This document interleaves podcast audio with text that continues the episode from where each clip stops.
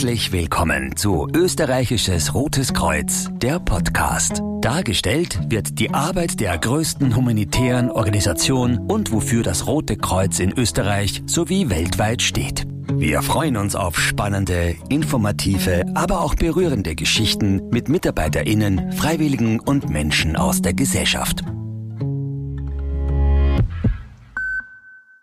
Mentale Gesundheit ist ebenso wichtig wie körperliche Fitness. Doch Österreich ist psychisch angeschlagen, vor allem jüngere Menschen. Warum das so ist und wie wir Warnsignale wahrnehmen und im Ernstfall handeln können, darum geht es in der heutigen Folge des Podcasts des österreichischen Roten Kreuzes. Ein wichtiges Thema, das endlich Platz in der Mitte der Gesellschaft finden muss die psychische Erste Hilfe. Dazu begrüße ich heute gleich zwei besonders engagierte Gäste im Studio. Alina Bergner vom österreichischen Jugendrotkreuz. Die gebürtige Salzburgerin ist Psychologin und im Jugendservice tätig. Sie wird uns heute Einblick in neue spannende Projekte geben. Und aus dem fernen Kärnten heute extra ins Studio angereist Johannes Pfeifenberger. Beide eint ein großes Anliegen. Das Thema des heutigen Podcasts. Die Erste Hilfe für unsere Psyche. Bevor wir aber in Medias Res gehen, erzählt äh, mir doch bitte noch ein bisschen über eure Laufbahn vor und beim österreichischen Roten Kreuz. Denn eure, eure Vita, die ist ja sehr unterschiedlich, aber euch eint ein gemeinsames Ziel. Beginnen wir mal bei der Alina. Ja, hallo. Ähm, danke für die Einladung. Ähm, genau, mein Name ist Alina Bergner. Ich komme ursprünglich aus Salzburg, wie man vielleicht unschwer auch hören kann.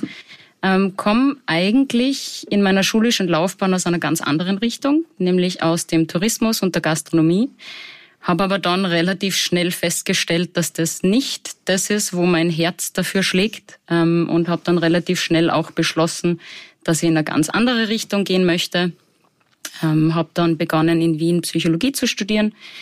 Ähm, das Bachelor- und Masterstudium auch abgeschlossen, dort auch schon viele Praktika gemacht, in die Praxis auch reingeschnuppert. Aber trotzdem muss man sagen, dass das Studium ein sehr theoretisches ist und ein sehr wissenschaftliches.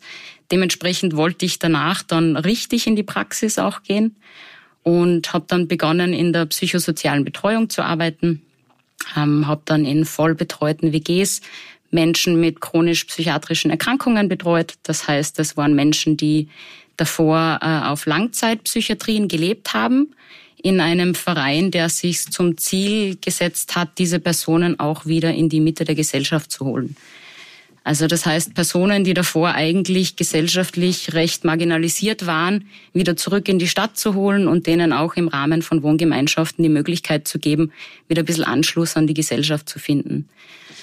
Das war eine unglaublich bereichernde und schöne Erfahrung auch für mich selbst. Aber man muss sagen, dass man sich in diesem Bereich schon sehr an den Grenzen des Systems auch bewegt. Also man ist immer wieder damit konfrontiert, auch dass man am Rande der Gesellschaft an diese Grenzen auch stößt. Damit bin ich selbst auch immer wieder an meine eigenen Belastungsgrenzen gestoßen und habe dann für mich beschlossen, dass ich mich gern beruflich umorientieren möchte.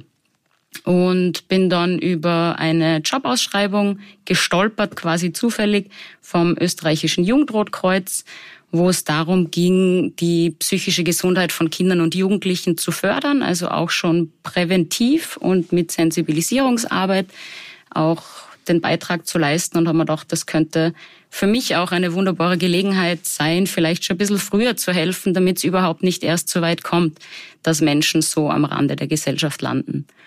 Und ja, dementsprechend haben wir dann beworben, bin Gott sei Dank auch genommen worden und ähm, bin jetzt seit zwei Jahren zuständig für das Projekt Psychische Erste Hilfe. Alles klar. Beim Johannes weiß ich schon ein bisschen, aber ein ganz anderer Werdegang. Bei mir ist der Werdegang ein wenig anders als bei der Alina, etwas länger schon beim Roten Kreuz. Auch von meiner Seite zuallererst vielen Dank für die Einladung. Ähm, bei mir hat's in der Jugend schon beim Roten Kreuz in Kärnten gestartet mit Jugendgruppe, äh, Ausbildung zum Rettungssanitäter, Ausbildung zu Erste-Hilfe-Trainer und bin dann durch das Studium nach Wien gekommen, habe Volkswirtschaft und Wirtschaftspädagogik studiert und äh, bin dann am Ende meines Wirtschaftspädagogikstudiums ins Bildungszentrum vom österreichischen Roten Kreuz gekommen, wo ich mich intensiv mit äh, der Entwicklung von Erste-Hilfe-Kursen beschäftigt habe. Und im Zuge dieser Arbeit bin ich dann irgendwann mit der Lina in Kontakt gekommen, die als äh, engagierte junge Psychologin äh, die psychische Erste Hilfe in die Welt bringen wollte. Und es hat super gepasst, dass wir uns da zusammengetan haben und uns überlegt haben, wie wir diese psychische Erste Hilfe unter anderem auch in Erste-Hilfe-Kursen unterbringen können. Ja, großartig. Vielen Dank. Äh, ihr seid ein tolles Team. Das weiß ich jetzt schon und bald werden es auch unsere Zuhörerinnen und Zuhörer wissen. Gehen wir gleich ins Thema rein, ja. Die Nachwehen der Pandemie, die Klimakrise, Teuerungswellen, Konflikte in Europa, eine unsichere Zukunft. Das alles belastet Kinder und Jugendliche schwer. Aber wie genau äußert sich das eigentlich psychisch?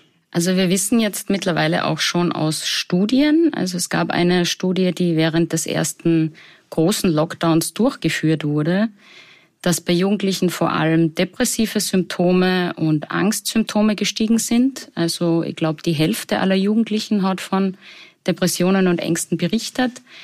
Wir wissen auch, dass äh, Schlafstörungen stark zugenommen haben, also Jugendliche, die schlecht schlafen oder im Gegenteil auch sehr viel schlafen. Wir wissen, dass Essstörungen ein großes Thema ist, das immer noch vor allem die Mädchen betrifft.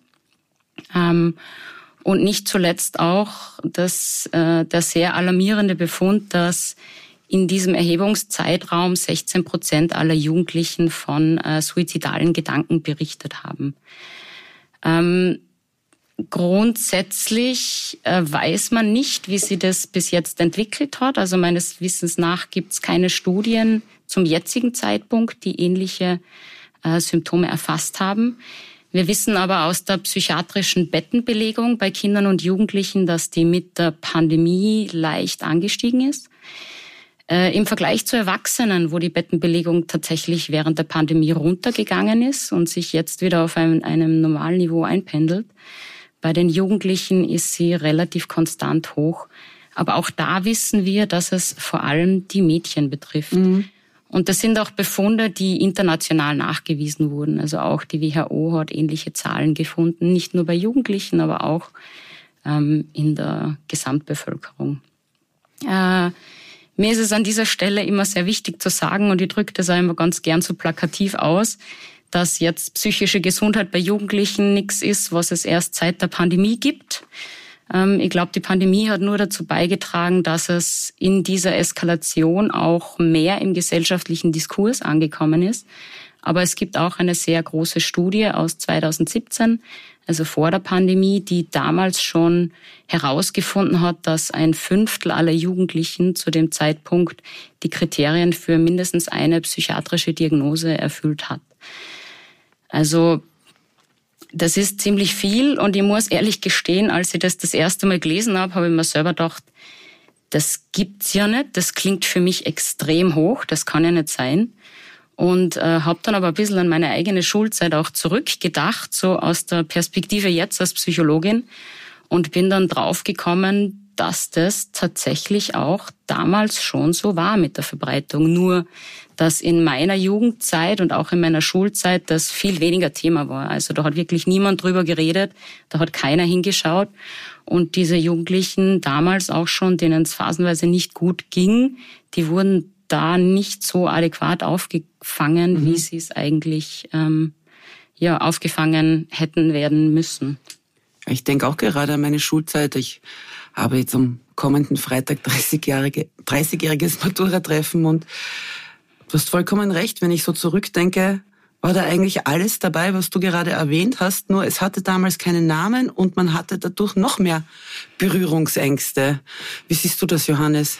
Ja, ich glaube, gerade so wie du es so wie du es ansprichst, ähm, dadurch, dass es kein Thema war oder äh, auch noch geringes Thema ist, ist die Angst davor einfach noch größer. Mhm.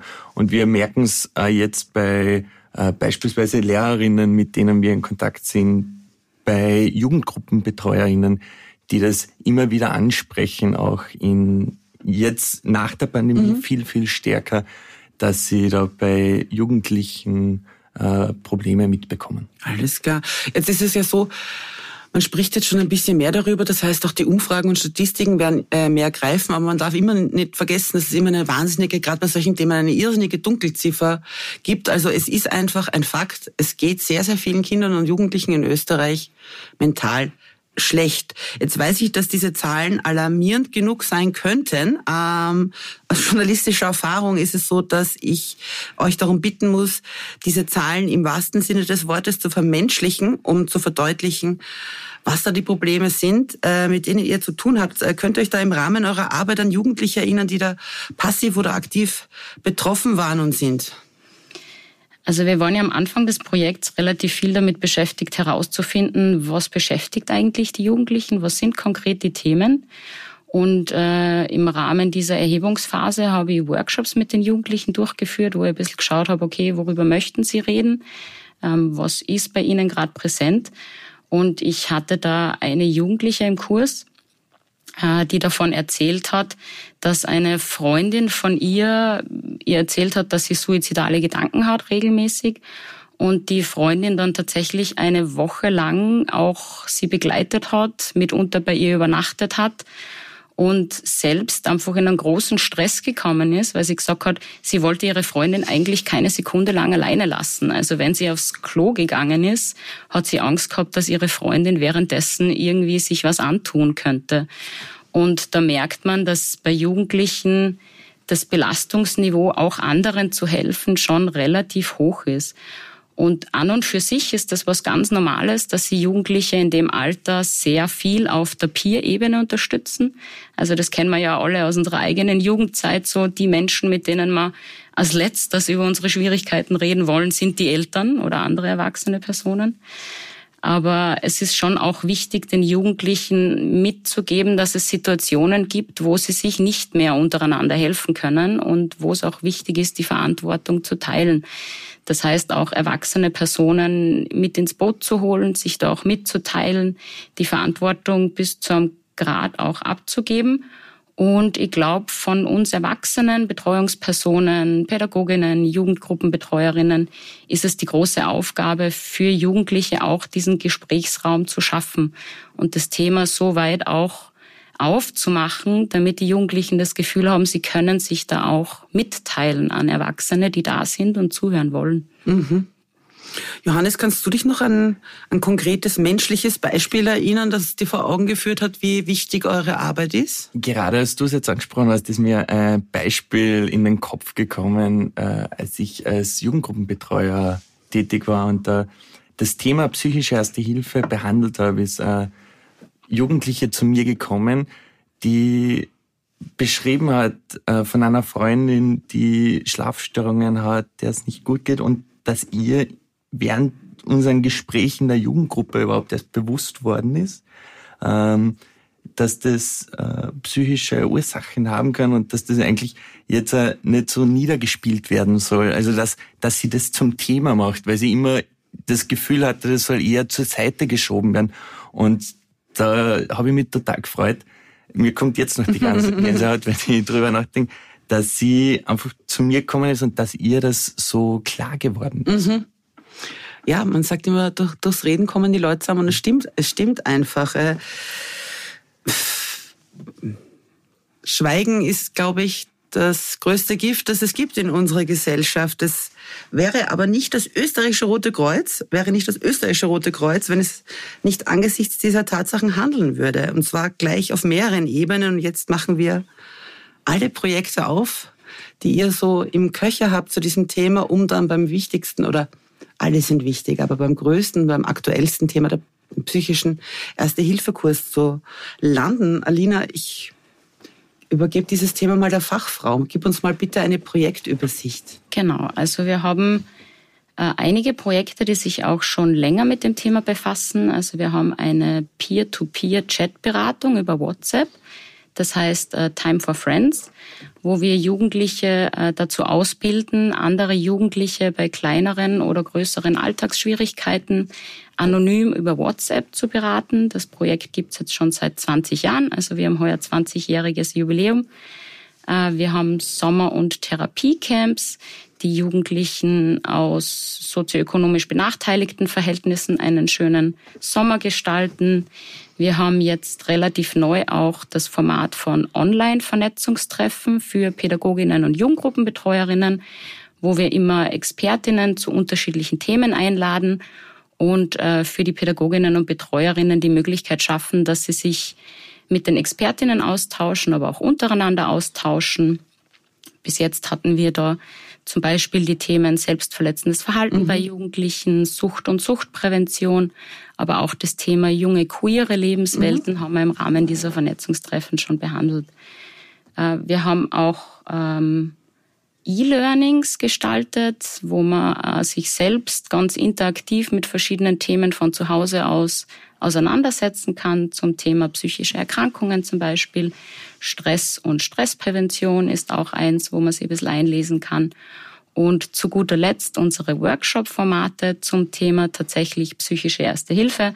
Da gibt es einen einstündigen Kurs, wo man die Basics erlernen kann, aber auch ein dreistündiges intensiveres Format, wo man auch über die Basics der psychischen Ersten Hilfe sich auch ein bisschen mit Suizidprävention beschäftigt gerade aus Sicht äh, von Jugendgruppenleitern kann ich auch noch einmal gerade das Angebot der Vernetzungstreffen und so noch einmal unterstreichen, weil das habe ich selbst da in Anspruch nehmen dürfen, dass ich da bei den Vernetzungstreffen dabei war, die E-Learnings durcharbeiten habe können.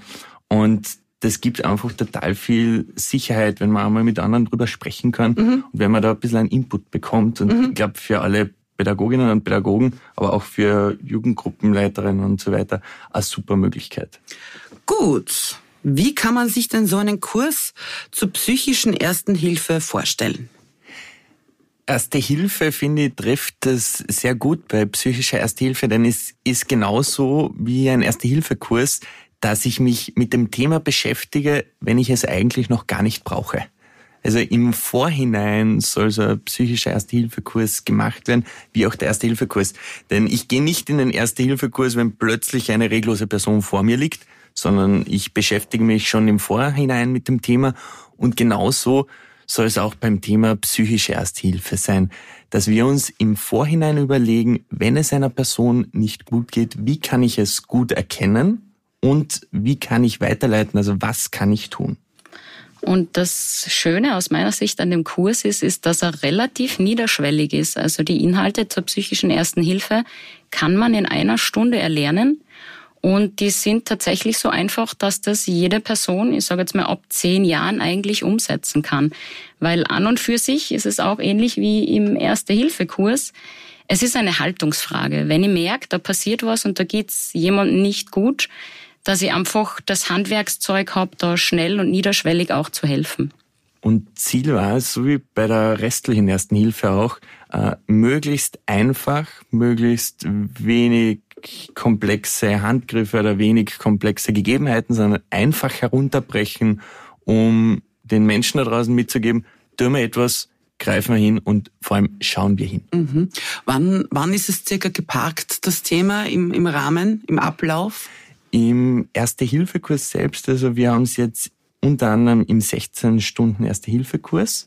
Und dort ist es so, dass es im Rahmen der Erkrankungen, also wo es um Schlaganfall, mhm. Herzinfarkt und Krampfanfall geht, dort geht es jetzt unter anderem um den psychiatrischen Notfall, wo wir das Konzept der psychischen Ersten Hilfe erarbeiten. Okay, Bevor wir jetzt noch mehr ins Konkrete gehen, darf ich nur fragen eine, zu den Begrifflichkeiten. Ja, ich habe gelesen, es gibt psychosoziale Krisen und es gibt psychiatrische Krisen. Was ist denn da der Unterschied? Also ganz grundsätzlich ist eine psychosoziale Krise was, womit jede Person im Laufe des Lebens irgendwann konfrontiert ist. Also wir alle haben in unserem Leben Phasen von vielleicht Umbrüchen, Veränderungen. Wir erleben vielleicht auch andere belastende Ereignisse, die schon mal dazu führen können, dass es uns nicht wahnsinnig gut geht und wir irgendwie schauen, dass wir das bewältigen müssen.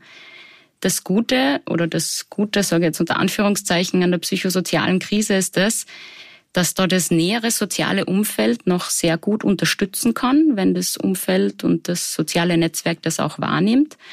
Und bei psychosozialen Krisen ist es auch so, dass man die Situation noch gegebenenfalls ein bisschen beobachten kann. Also wir müssen nicht sofort und akut handeln. Mhm. Im Gegensatz zum psychiatrischen Notfall, der quasi am anderen Ende der Skala steht, wo es wichtig ist, professionelle Unterstützung dazu zu holen und äh, schauen, dass rasch ärztliche Versorgung herbeigeführt wird. Mhm. Also das ist eine Situation, die schon sehr akut und sehr dringlich ist und da überlege ich nicht mehr lang, sondern da muss ich tatsächlich jetzt handeln.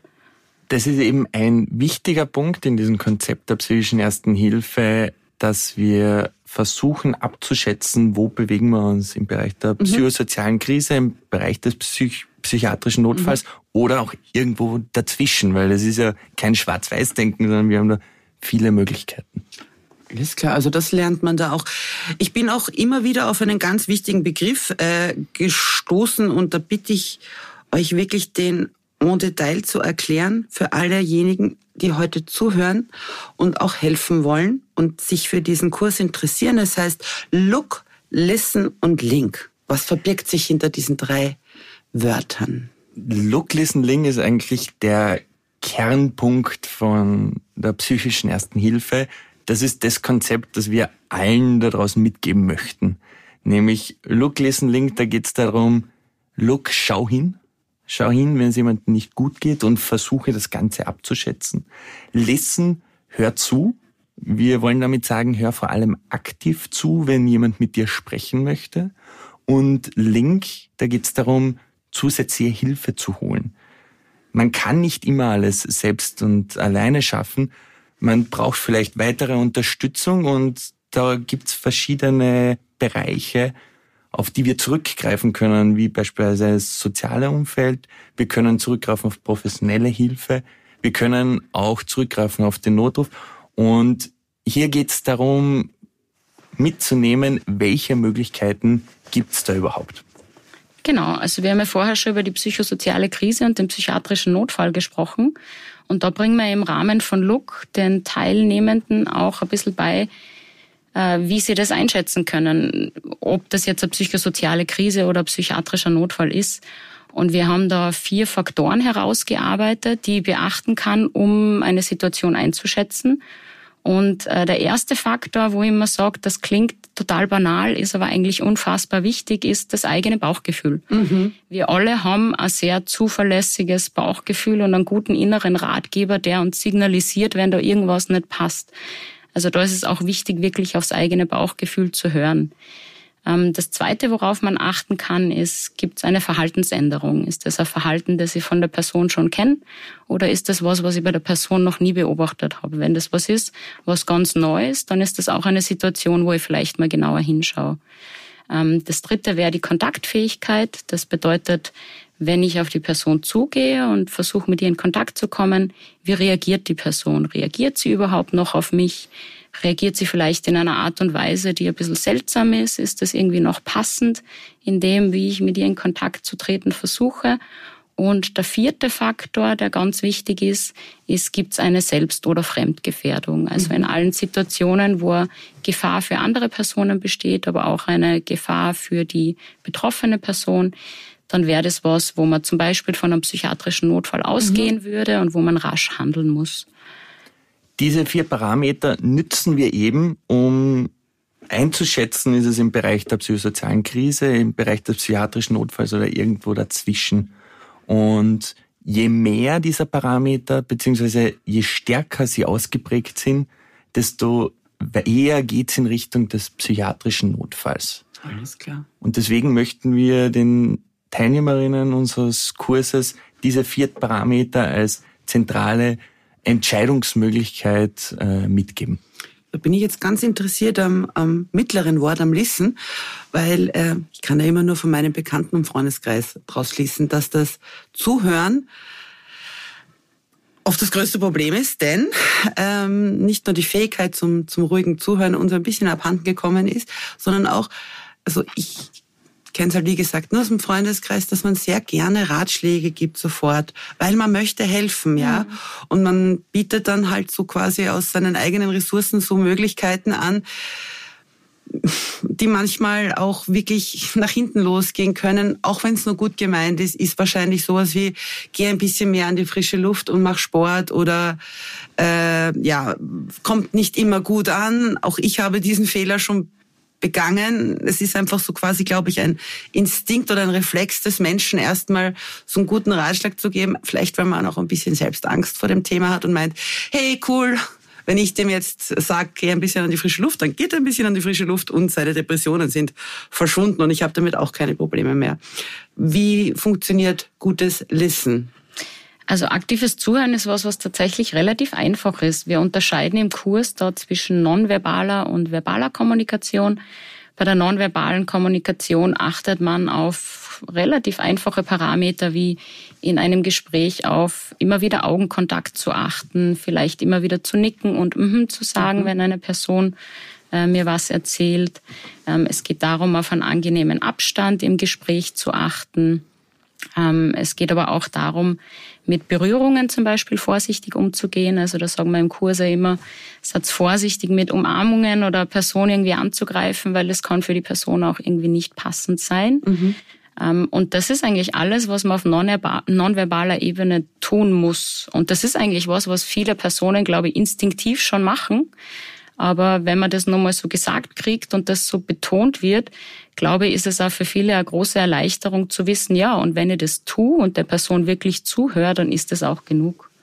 Auf der anderen Seite können wir auch verbal zuhören, also beispielsweise indem wir Fragen stellen, indem wir noch einmal nachfragen mhm. oder auch äh, gesagte Dinge wiederholen, paraphrasieren, um noch einmal abzuchecken, habe ich das richtig verstanden und auch dem Gegenüber zu zeigen, ich habe dir gerade zugehört. Genauso geht's aber beim verbalen aktiven Zuhören auch darum zu bestärken, also äh, Verständnis zu zeigen, Verständnis für die, für die Situation zu zeigen. Und so kann, wie die Alina gesagt hat, dieses natürliche aktive Zuhören, das wir sowieso alle beherrschen, noch ein wenig geschärft werden in diesen Situationen. Und weil du gesagt hast, das mit den Ratschlägen, ich finde, das ist immer ein sehr spannender Faktor, weil ja, wir neigen dazu, schnell Ratschläge zu geben, weil wir wollen der Person ja auch helfen. Und da sage ich auch den Teilnehmern immer ganz gern, und wenn euch mal ein Ratschlag auf der Zunge liegt, fragt's doch einfach nach. Hättest du jetzt gerne einen Ratschlag oder soll ich da einfach nur zuhören?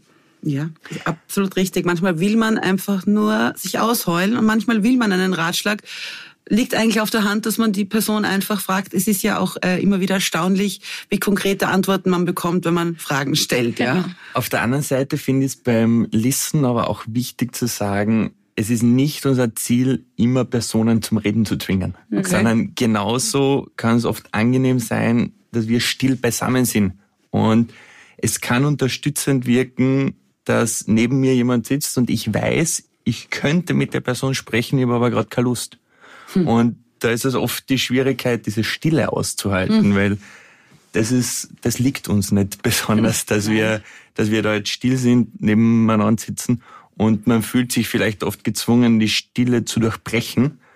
Da wäre es aber doch das Ziel, durchzustehen und auch Stille auszuhalten. Puh, ich glaube, ich muss das unbedingt mal machen. Man sagt immer so, ich rede zu viel.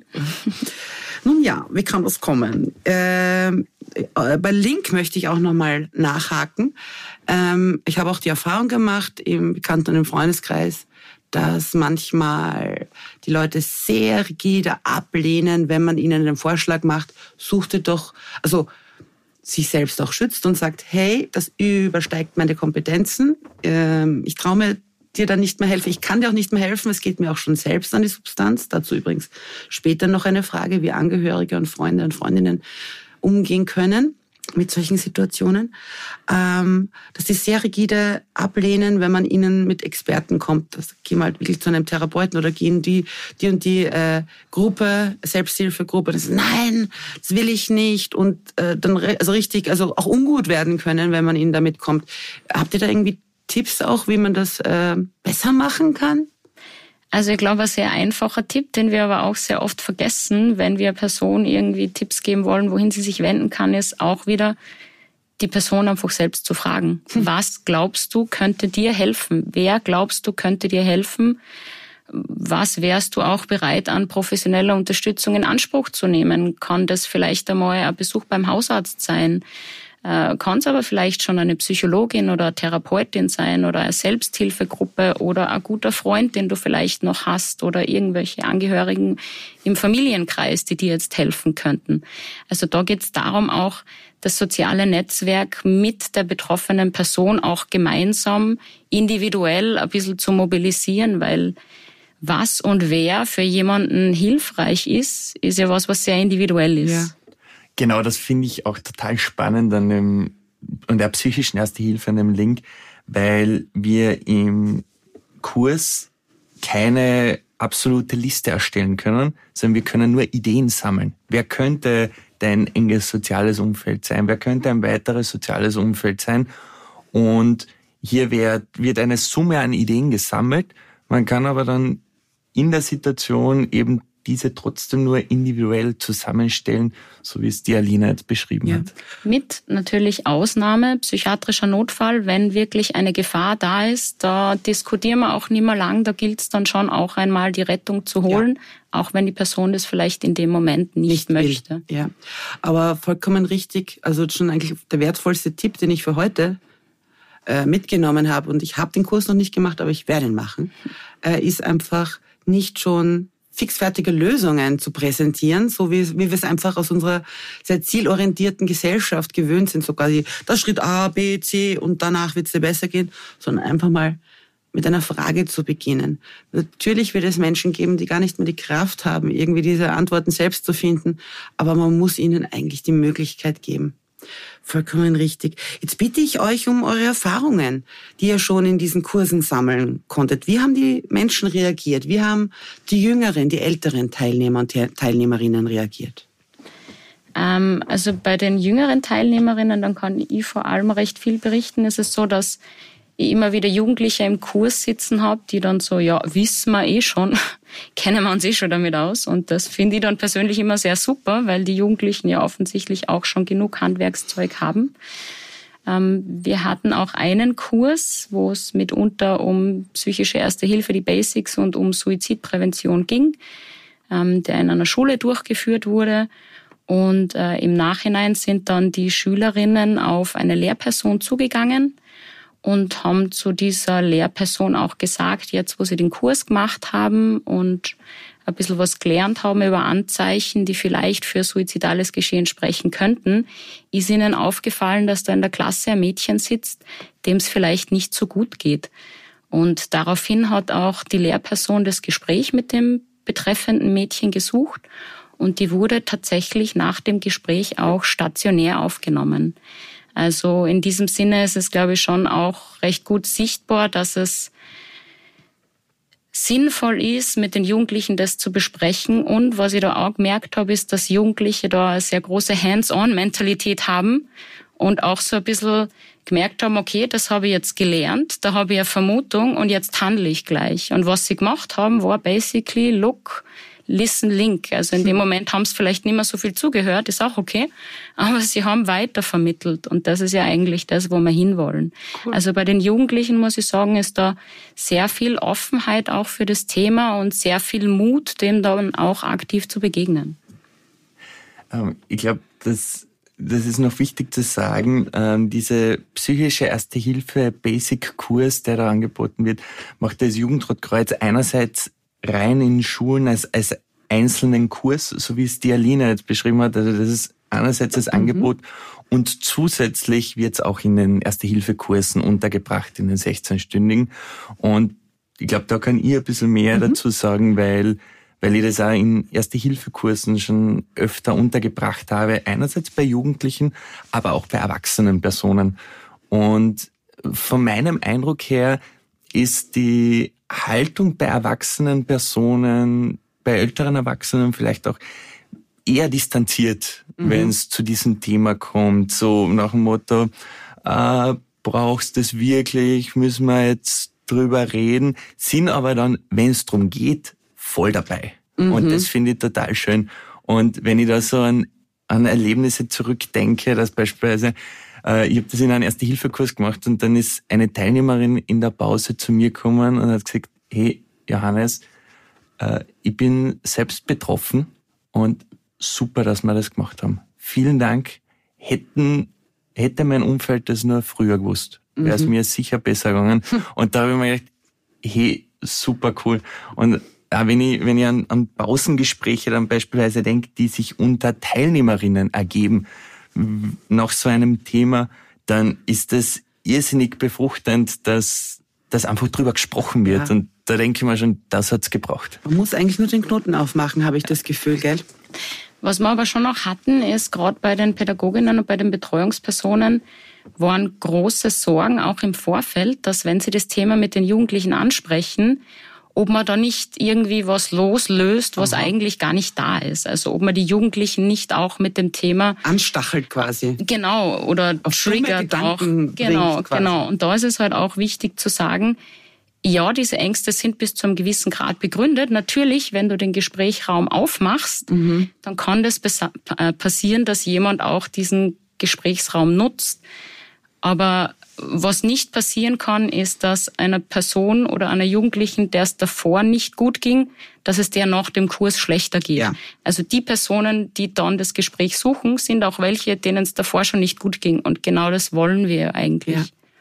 Ich glaube, das, das muss man so sehen. Etwas, was davor schon da war, wird ans Licht gebracht oder kommt heraus. Und dann haben wir das genau das erreicht, ja. was wir mit dem Kurs erreichen wollten. Und wir können den Pädagoginnen und Pädagogen mitgeben, ja, wir nützen Look, Listen, Ling, um ja. dann weiterzuhelfen. Wie beurteilt ihr den gesellschaftlichen Wandel? Ist die psychische Gesundheit bereits in der Mitte der Gesellschaft angekommen? Ist sie schon am Stammtisch in den Schulen angekommen oder braucht da noch ein bisschen?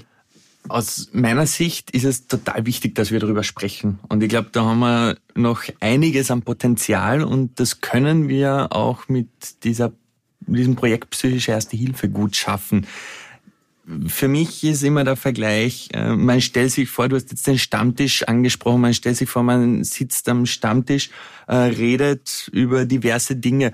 Worüber erzählt man eher, dass man Asthmatiker ist oder dass man an Depressionen leidet? Mhm. Man trifft jemanden ähm, auf der Straße, erzählt man eher, dass man an Diabetes erkrankt ist oder dass man Panikattacken hat. Mhm. Und solange hier die Antworten noch vermehrt in Richtung der körperlichen Erkrankungen gehen, müssen wir darüber sprechen, glaube ich.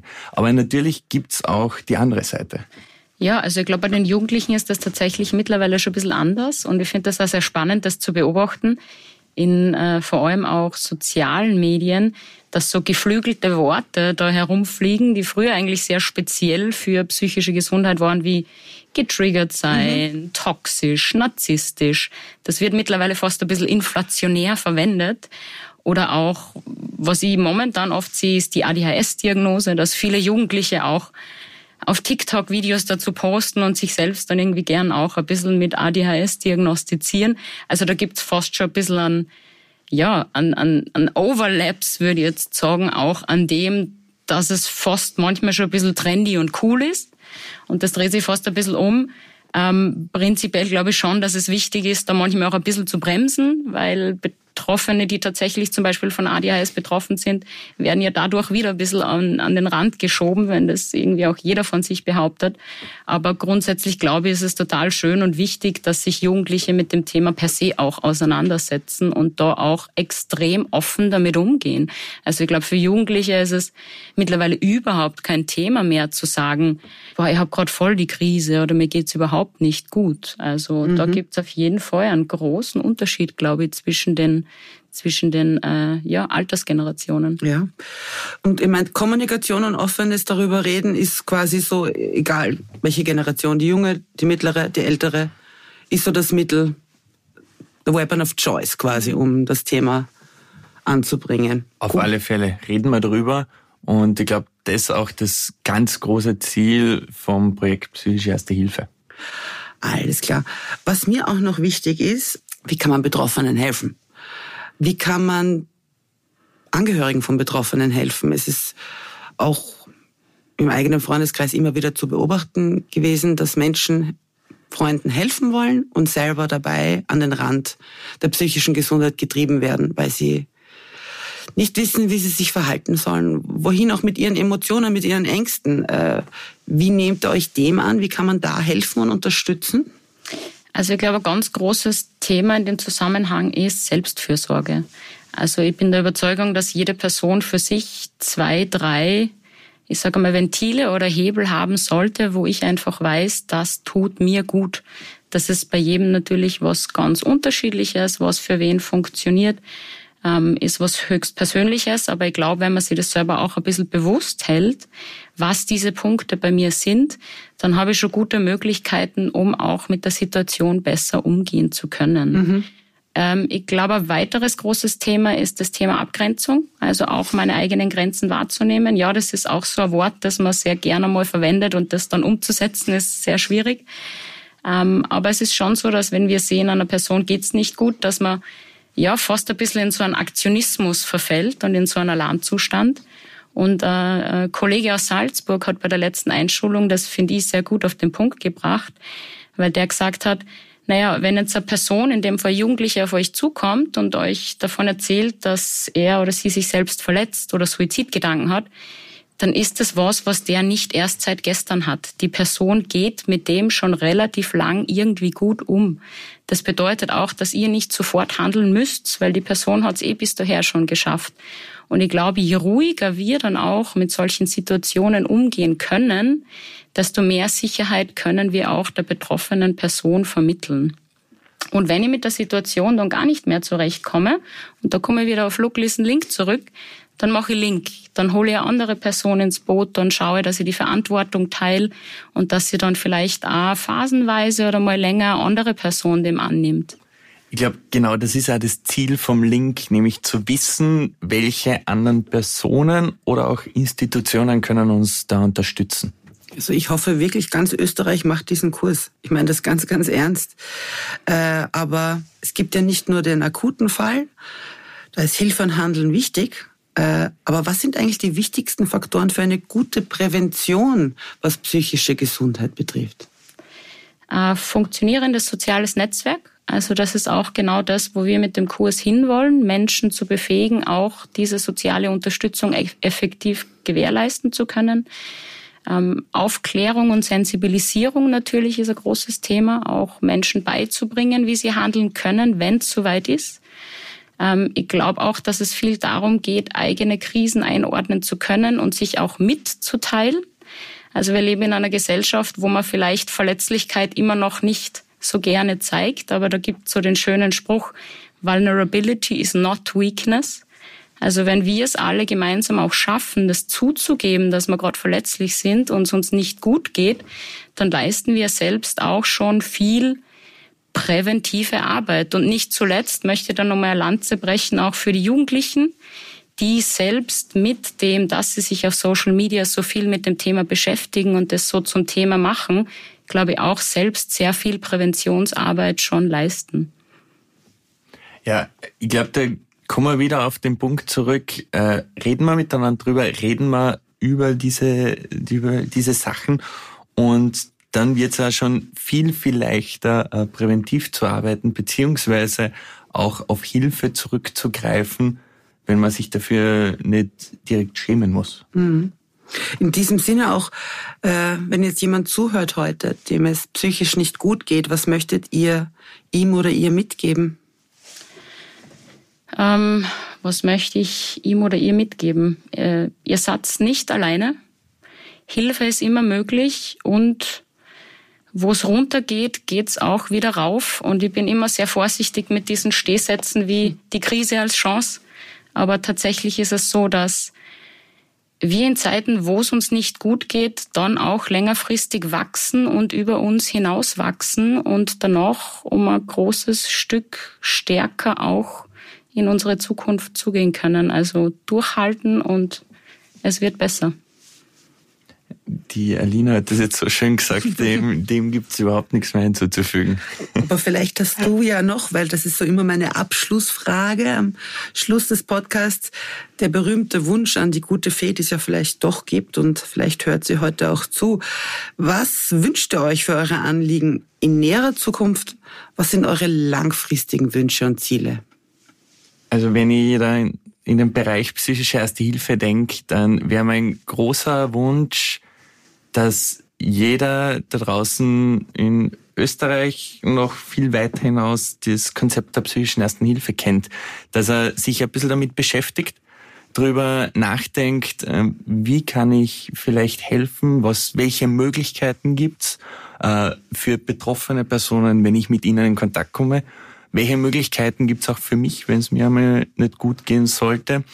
Und um jetzt den Konnex zur Ersten Hilfe zu schließen, dass psychische Erste Hilfe irgendwann da draußen genauso bekannt und selbstverständlich ist wie Wiederbelebung, wie Herzdruckmassage. Und wenn psychische Erste Hilfe gesagt wird, hat jeder im Kopf Look, Listen, Link. Ja, ich kann mit dem Johannes da nur anschließen. Ähm, für uns auch im Jugendrotkreuz ist es natürlich noch großes Ziel, unsere Angebote weiter auszubauen, ähm, da auch noch mehr Möglichkeiten zu schaffen. Ich glaube, es ist auch ganz wichtig in Österreich, die psychosoziale Versorgungslandschaft besser zu vernetzen, weil es gibt ganz, ganz viele tolle, gute Angebote, die äh, aus meiner Sicht noch besser miteinander kombiniert und vernetzt werden könnten. Und äh, der große Wunsch an die gute Fee, sofern es sie gibt, wäre schon auch, psychologische Beratungen und Psychotherapie wirklich kostengünstig für alle Menschen in Österreich zur Verfügung zu stellen. Ja, wer sich für das Thema interessiert, wer betroffen ist, wer sich bilden möchte, der findet alle wichtigen Informationen auf der Homepage des Jugendrotkreuzes und wer betroffen ist und sehr schnell einen Rat möchte oder Hilfe, für den, für den gibt es auch noch die Kummernummer. Äh, Johannes, du hast mir vorher davon erzählt, das ist eine Kooperation vom Roten Kreuz und von Ö3 wäre wie? Die Nummer 116 123. Vielen lieben Dank. Johannes, Alina, danke für euer wichtiges Wirken und euch da draußen danke fürs Zuhören.